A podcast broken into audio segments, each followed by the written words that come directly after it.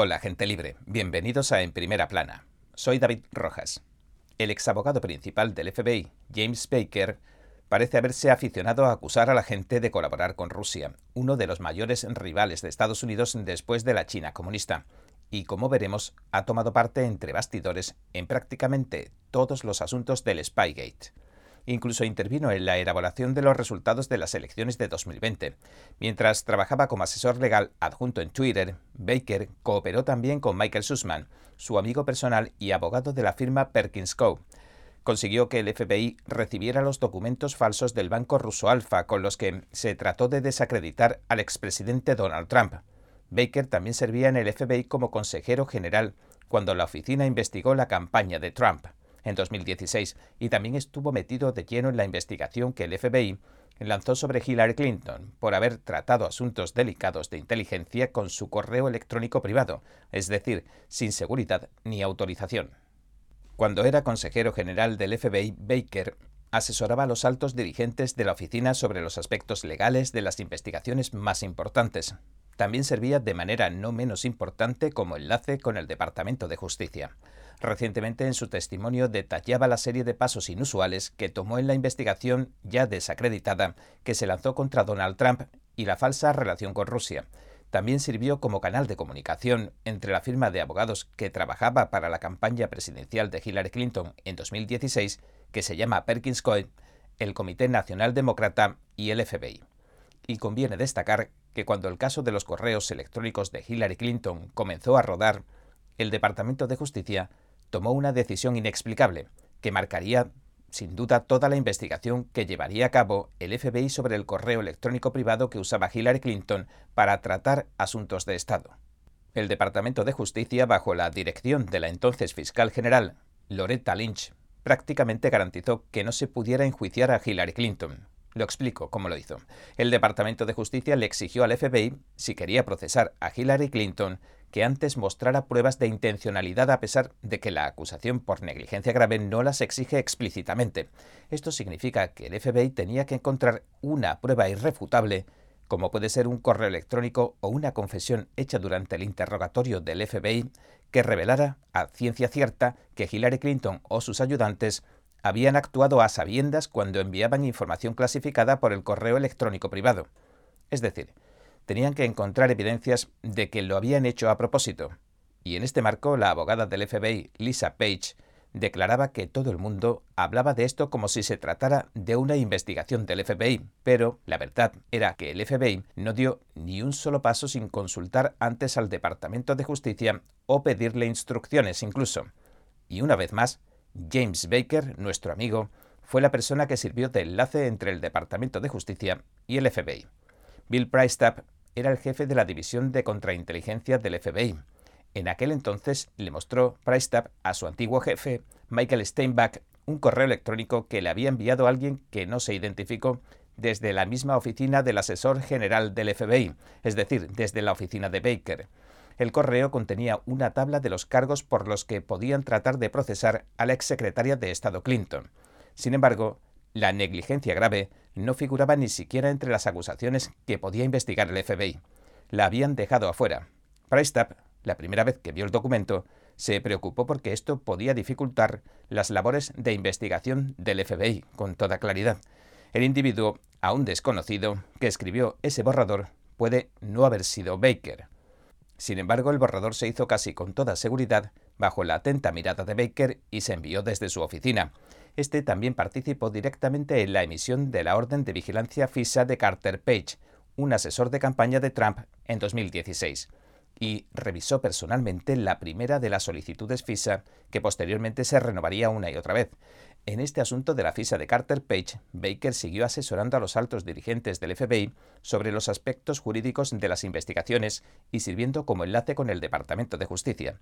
El inspector general del Departamento de Justicia, identificaría a posteriori al menos 17 errores y omisiones significativas en las solicitudes de vigilancia FISA de Carter Page. Además, la solicitud se sostenía sobre un archivo de procedimientos que contenía aún más errores si cabe. Como Horowitz señalaría más tarde, durante su testimonio, las acciones del FBI fueron tan atroces que acabaron recomendando que toda la cadena de mando que esbozamos aquí se pusiera en conocimiento del FBI y del Departamento de Justicia para que ellos mismos consideraran cómo evaluar y abordar los fallos que habían cometido en su actuación. La abogada principal del FBI, Trisha Anderson, admitió que el proceso FISA de Carter Page no siguió los cauces normales. Los funcionarios de alto rango tanto del FBI como del Departamento de Justicia las aprobaron con la mayor prontitud, según dijo. Anderson señaló que antes de que el documento llegara a su escritorio, pasó por las manos del subdirector del FBI, Andrew McCabe, y de la vicefiscal general, Sally Yates. Anderson también señaló lo siguiente, cito, en este caso en particular estoy haciendo una distinción porque mi jefe James Baker y el jefe de mi jefe ya habían revisado y aprobado esta solicitud. Y añadió, así que se manejó un poco diferente en ese sentido, ya que los niveles muy altos la revisaron y aprobaron, aunque fueran aprobaciones orales y formales, antes de que me llegara para que se firmara. Así que en este caso en concreto, no considero que sea mi función cuestionar la aprobación porque sustantivamente ya se ha otorgado. Y en particular, Anderson destacó la participación de su antiguo jefe, Baker, en el proceso de revisión de la solicitud FISA. Anderson declaró que Baker había revisado y modificado personalmente la FISA de Page. Sin embargo, el propio Baker testificaría el 3 de octubre de 2018 que solo leyó una pequeña parte de la solicitud FISA y que ni siquiera revisó el archivo del procedimiento que contenía la documentación sobre los hechos que se declaran en la FISA. El socio de Perkins Coy, Michael Sussman, cuya firma había contratado el Comité Nacional Demócrata y la campaña presidencial de Hillary Clinton en 2016, proporcionó a Baker información falsa sobre el Banco Alfa, el banco ruso Alfa. Baker le dijo a al menos un periodista que el Banco Alfa mantenía comunicaciones con la organización Trump, antes de que el FBI solicitara una orden FISA para espiar al asesor de política exterior de la campaña de Trump en 2016, que se llama Carter Page. Perkins Coy la firma de abogados también fue el bufete de abogados que contrató a Fusión GPS en nombre del Comité Nacional Demócrata y la campaña de Clinton. Y Fusión GPS, a su vez, contrató al exagente británico del MI6, Christopher Steele, para que inventara pruebas en contra de Trump que más tarde recopilaría en su infame expediente Steele. Sussman era un viejo amigo de Baker y llegó incluso a pedirle que se reunieran antes de que Baker, en calidad de consejero general, asesorara sobre los aspectos legales de las investigaciones a altos dirigentes del FBI como el director del FBI James Comey y el subdirector del FBI Andrew McCabe. Baker también volvió a servir de enlace con el Departamento de Justicia en este caso. De hecho, varios congresistas han señalado lo significativo y relevante que es el cargo de consejero general que poseía Baker dentro del FBI en cierto momento, mientras testificaba, el congresista Jim Jordan le preguntó a Baker lo siguiente. Es justo decir, cito, que cualquier material que apruebe el consejero general del FBI obtiene automáticamente cierto nivel de fiabilidad y credibilidad. Usted es el consejero general del FBI. Si obtiene información de una fuente externa y la transmite, ¿es algo que se tendría que tener en cuenta? A lo que Baker respondió, cito, supongo que sí, congresista. Fin de la cita. Un informe del fiscal John Durham reveló más tarde que Rodney Joff, un ejecutivo tecnológico que trabajaba con Sussman, encargó a un pequeño grupo de investigadores universitarios que recopilaran datos de Internet con el fin de sentar las bases para el relato que inventarían sobre Trump y Rusia, su relación. Durham dijo que al hacerlo, Joff buscaba complacer a ciertos VIPs. Según Durham, Joff identificó a estos VIPs como gente de la firma de abogados Perkins Coy y de la campaña de Hillary Clinton. El Banco Alfa cobraría popularidad en Estados Unidos el 31 de octubre de 2016, después de que se publicaran tres artículos. El más nombrado fue el artículo que escribió Franklin Furr en el medio Slate. Detalló muchas de las acusaciones que Sussman le hizo llegar al que había sido consejero general del FBI, James Baker. A Baker también lo estaban investigando. Lo investigaba el Departamento de Justicia por lo penal, por una supuesta filtración. Según el testimonio de Baker, la investigación por la filtración continuaba abierta en octubre de 2018. Y a juzgar por una carta que envió el 15 de enero el representante Jim Jordan al fiscal de los Estados Unidos, John Duran, para solicitarle una sesión informativa, sugiere ampliamente que ya estaba abierta a principios de ese año de 2018. Sea como fuere, no se conocen por completo los resultados de la investigación de Baker, pero Baker dejó su puesto, lo abandonó como consejero general a principios de enero de 2018 y dimitió del FBI a principios de mayo de 2018. Baker también estuvo metido en el ajo cuando se filtraron varias partes del fraudulento expediente Steele al periodista David Core, otro amigo personal de Baker. Cabe destacar que este Core había hablado con el antiguo espía británico Steele a finales de octubre de 2016, lo cual materializó en su artículo del 31 de octubre titulado Un espía veterano le ha dado al FBI información sobre una operación rusa que promociona a Donald Trump. En ese artículo señaló que en los últimos meses Steele le había proporcionado a la oficina los informes de sus recientes comunicaciones con algunas fuentes rusas. En su artículo, Core declaró que había revisado tanto estos que proporcionó al FBI como otros informes que había escrito el antiguo espía británico Steele. Core incluso reconoció públicamente que le envió a Baker una copia de los informes.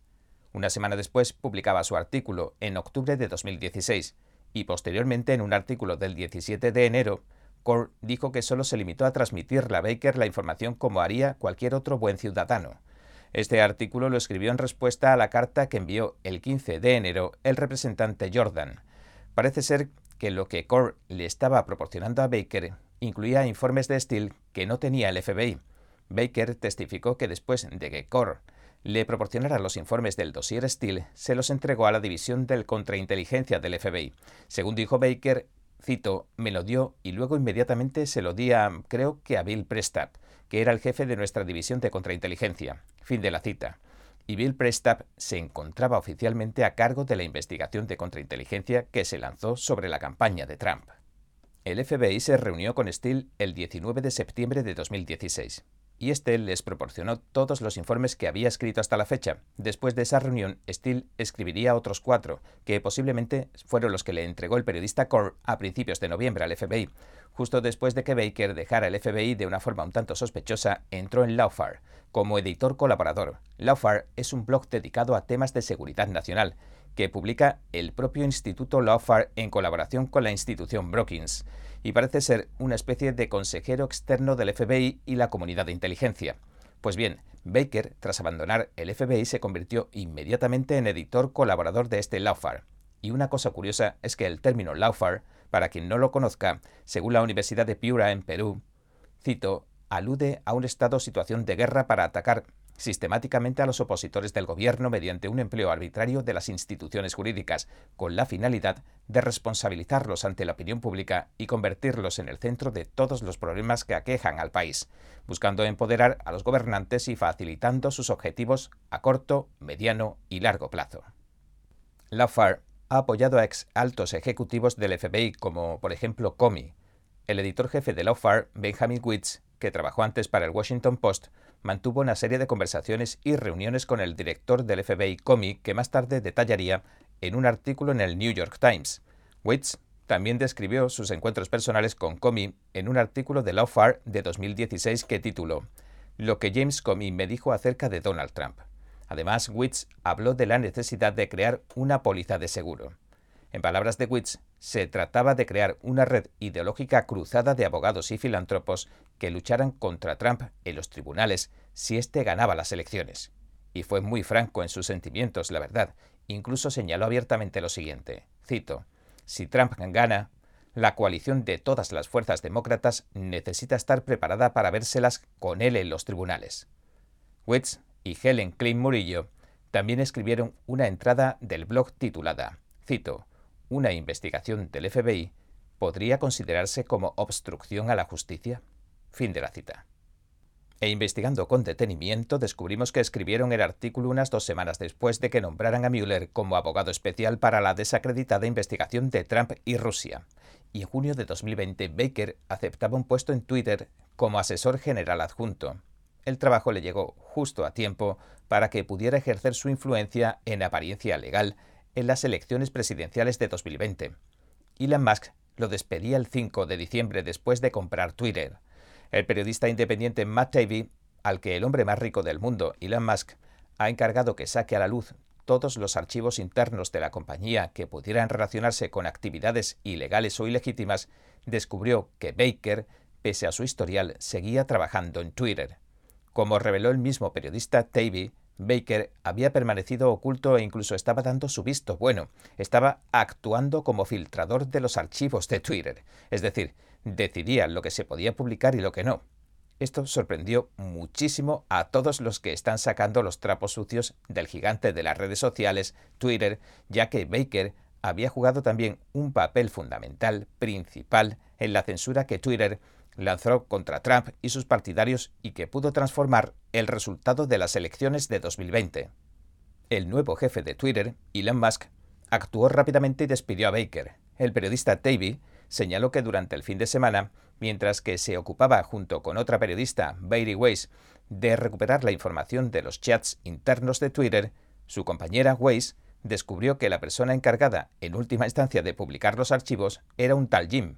Cuando le llamó para preguntarle el apellido a Jim, le llegó la respuesta, Jim Baker. Como señaló, al oír la información se quedó boquiabierta. Resulta que Baker estaba examinando el primer lote de los famosos archivos de Twitter sin que nadie lo supiera. Y esto confirma, como hemos visto, que la presencia de Baker era casi omnipresente.